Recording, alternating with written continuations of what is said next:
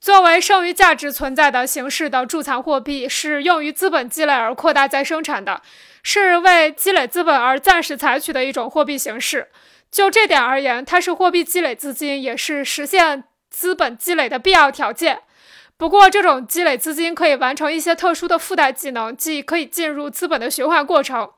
例如，当 W 撇到 G 撇过程超出了正常时间，使商品资本无法及时转化成货币资本时，或者商品资本虽然完成了向货币资本的转化，但由于生产资料价格上涨超过了循环开始时的水平，这时这种货币积累基金就可以暂时充当准备金，用来代替货币资本而进入资本的循环过程，以保障生产的正常进行。